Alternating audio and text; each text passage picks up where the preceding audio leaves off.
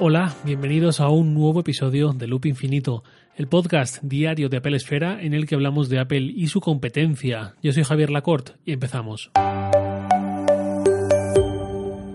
Hace unos pocos meses, justo antes del lanzamiento de macOS Catalina, yo imagino que también muchos de vosotros estaba bastante entusiasmado con esta llegada, sobre todo principalmente por Project Catalyst, antes conocido como Marzipan, que sabéis que es la opción en cuanto a librerías para que los desarrolladores puedan crear versiones de apps para iOS y para macOS con una base común, no como hasta ahora que las librerías de construcción de interfaces eran totalmente distintas.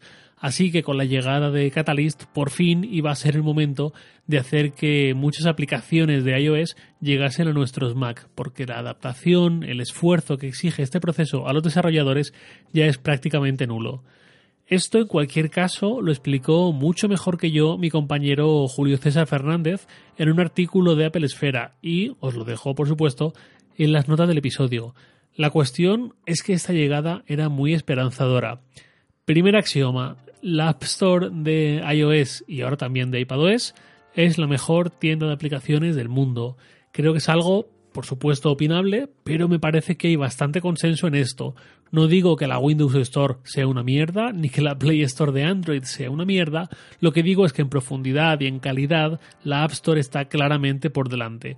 Luego ya te puede gustar más o menos, o nada, iOS como sistema operativo, pero creo que es algo bastante reconocido incluso por los que escogen Android y muy bien que hacen. Bien, dicho esto, esa calidad, esa profundidad no ha podido ser replicada por parte de Apple en su tienda de aplicaciones para Mac. De hecho, cuando llegó esa tienda en 2012, muchos pensábamos que eso iba a ser un antes y un después. Casi ocho años después, casi ocho años han pasado, o algo más de siete, creo que podemos afirmar que es cómoda, que es conveniente, que mejora procesos, pero que también está bastante lejos de lo que es su homónima de iOS eh, y no ha conseguido ni una fracción de su relevancia. Por todo esto, Catalyst era muy esperanzador. Por fin iban a poder llegar aplicaciones de calidad en poco tiempo e íbamos a poder tener una experiencia más continuada entre el iPhone, el iPad y el Mac con aplicaciones que se entienden estupendamente y que dan la misma experiencia. De hecho, esta experiencia de continuidad es algo que lleva tiempo implementando Apple a través de sobre todo de sus procesos y sus aplicaciones nativas y que ahora parecía que por fin y va a tener todas las posibilidades el sistema de hacerlo también con las aplicaciones de terceros, tanto en iOS como en macOS. Y esto sonaba incluso muy interesante para la propia Apple. A estas alturas de la vida, muchas apps relevantes ya viven en la web. Spotify, Google Talks, iBox, Todoist, OmniFocus, un montón. Hace 10, 12 años necesitábamos apps para nuestro sistema Hoy podemos prescindir de ellas si queremos y eso es al final lo que hace mucha gente. Yo personalmente prefiero las apps y cuanto más nativas mejor, nada de Electron y soluciones así. Pero el mercado parece que habla bastante claro. Esa explosión de apps basadas en la web ha hecho que sea un poco menos importante el sistema operativo tenga nuestro ordenador porque al fin y al cabo el acceso a esas webs va a ser igual. Ahí es donde entra Catalyst. Si las apps de la mejor tienda de apps del mundo van a ser fácilmente llevadas a macOS, podemos pensar que de repente los Mac van a ser un poco más atractivos que antes y habrá más motivos para comprar un Mac que para comprar un PC, que como ya sabemos en muchos casos son más baratos y traen componentes superiores a los Mac. Si la brecha de precio compensa o no depende en buena parte de la necesidad de dar el salto en precio hacia macOS en lugar de quedarse en Windows. Es decir, si el sistema operativo lo puede justificar o en cambio lo tiene más difícil, eh, insisto, con esa brecha de precio. ¿Qué es lo que ha ocurrido? Que llevamos unos meses ya con Catalyst y el panorama no es precisamente esperanzador. El primer chasco fue el de Twitter. Twitter para iOS me parece una app muy muy buena y muy bien hecha. Puede tener sus carencias, desde luego, pero en general la experiencia ya me parece bastante buena o al menos muchísimo mejor que tal y como era la aplicación hace 3-4 años.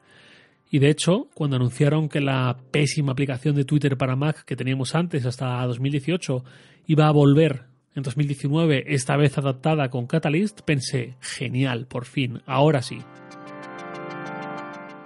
La nueva app de Twitter para Mac mm, pues ahora resulta que no es mala, es malísima, es muy floja, parece hecha desgana y por obligación, como un trámite que cumplir, en lugar de como una forma de conseguir que la adhesión de los usuarios de Mac a Twitter sea mayor, que estemos todos más contentos dentro de Twitter. Eso fue un poco la primera en la frente, como decimos en España, porque luego llegaron otras aplicaciones que seguían con esta dinámica de apps adaptadas con mucha pereza, mm, o eso es al menos lo que acaban transmitiendo el usuario final. Hablo de apps que son calcos de las de iOS y no se adaptan lo más mínimo a las particularidades de los Mac. Por ejemplo, apps que, al redimensionar la ventana, simplemente sus elementos se hacen enormes en lugar de reordenarse como hacen otras apps y aprovechar el espacio. Apps incluso de Catalyst que sí que están bien adaptadas o como hace cualquier web responsive. También hay apps en las que hay un único o dos elementos quizás en pantalla eh, durante un proceso y hay muchísimo vacío, muchísimo espacio en blanco alrededor, en lugar de concentrar esos elementos en la menor cantidad de pantallas posible, al menos sin dejar enormes huecos que suponen más clics, más fricción para el usuario. Esto imagino que es una consecuencia no prevista o no del todo prevista por parte de Apple Project Catalyst eh, era muy necesario y la decisión de implementarlo como opción para los desarrolladores es buena. Lo que ha ocurrido finalmente, debido a que los desarrolladores parece que hay muchos o algunos que quieren tener ese check de app disponible también para Mac a cualquier precio, es que la experiencia no se enriquece. Tenemos más apps como las de iOS, cierto es, pero no dan precisamente ganas de usarlas en muchos casos. Así que al final lo que se ha conseguido es, de momento por lo menos, más ruido. Veremos qué pasa dentro de un año, dentro de dos, y si de alguna forma Apple consigue reconducir esto y que la adaptación, en ciertos casos, sea un poquito mejor en lugar de ser un volcado sin más. Mientras tanto, Catalyst no está cumpliendo las expectativas que creo que cualquiera podía tener en base a lo que se presentó y lo que se prometía, al fin y al cabo. Hay un artículo de Digital Trends firmado por Alex Blake del mes de noviembre que habla de todo esto con algunos ejemplos prácticos y algunos pantallazos y demás y en general las conclusiones son las mismas que las mías, aunque él es bastante más optimista o, se ha encontrado en más lugares confortables en ese sentido, con aplicaciones Catalyst que yo. En cualquier caso, mm, como lectura complementaria de este tema, también la recomiendo y también la tenéis en las notas del episodio. Y para terminar, vamos como cada viernes con el consultorio, con preguntas y respuestas. Este mail es de Cristian Muñoz, de hace varios días, aunque lo leo ahora. Saludos Javier, lo primero, enhorabuena por el podcast, sigue así, gracias. Como pregunta para este viernes, ¿opinión sobre portapapeles universal? ¿Te funciona? ¿Futuro de dicha función? Entre paréntesis, ¿mejoras? A mí no me funciona, es más, esto lo dice Cristian, no yo, no, no Javier Lacorte. A mí no me funciona, es más, lo acabo de comprobar antes de escribirte este correo. Hace muchísimo tiempo lo probé con una actualización para ver si funcionaba y nada, de unas 20 veces que lo intento puede salir una si tengo suerte. Hace más tiempo aún, casi cuando salió, también hice pruebas y nada, así que no lo uso. Uso un MacBook Pro de mediados de 2012 de 13 pulgadas y un iPhone 10, actualizados y todo configurado correctamente. Continuando con el portapapeles, muchísimas gracias por pasta, es perfecta. Solo le cambié el atajo de teclado por defecto porque coincide con el de trasladar. Tal vez como sugerencia para la versión Pro que se puedan recuperar archivos borrados definitivamente, totalmente accesible con VoiceOver. Personalmente me encantaría ver más podcasts de este tipo para descubrir utilidades y programas nuevos. Por último, y en referencia a tu podcast de hoy, ¿Conoces Automator? Seguro que puedo ayudarte en automatizar el proceso de las portadas de los episodios. Puedo echarte una mano si lo necesitaras. Lo dicho, enhorabuena y sigue dando caño. Muchas gracias, Cristian. A ver, lo de portapapeles universal, a mí sí que me funciona. Simplemente eh, cuando pegas algo que has copiado en otro dispositivo, tarda un par de segundos o tres, en lugar de con el portapapeles habitual, local, que es instantáneo. Si no te funciona en absoluto, aún se podrían probar algunas cosas, pero si me dices que te funciona una vez de cada 20, teniendo asumo, el wifi, el Bluetooth activados y tal, pues mal asunto. Creo que tiene muy mala solución que es reinstalar desde cero los sistemas operativos o ver si con alguna actualización o en algún punto se te soluciona este problema o quizás desenlazar tu cuenta de iCloud de ambos dispositivos y volverla a emparejar, que es menos dramático.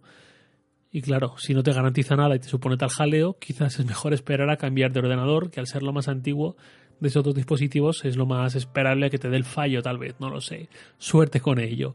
Eh, y luego sobre lo del futuro de dicha función, mejoras, pues creo que tal y como comenté en ese episodio del que hablabas, en el de pasta de hace un par de semanas creo que fue, em, creo que sería ya urgente que Apple implementase, eh, y lo siento mucho por pasta y sus desarrolladores, eh, creo que sería el momento de que Apple implementase un portapapeles universal con historial, con sincronización en la nube, eh, tanto en macOS como en iOS. Eh, ahora mismo en macOS al menos sí podemos instalar estas aplicaciones de terceros, pero en iOS por su carácter cerrado y sus limitaciones, sus restricciones de seguridad sobre todo, no es posible y creo que también sería el momento, pienso en iOS sobre todo con el iPad, pero bueno, en el iPhone también creo que sería adecuado Em, tener esta opción nativa, eh, por defecto, segura, etcétera, etcétera, pero ya integrada en el sistema con lo que vimos al final, lo que comenté de Windows 10, que sí que tiene esta opción y funciona realmente bien.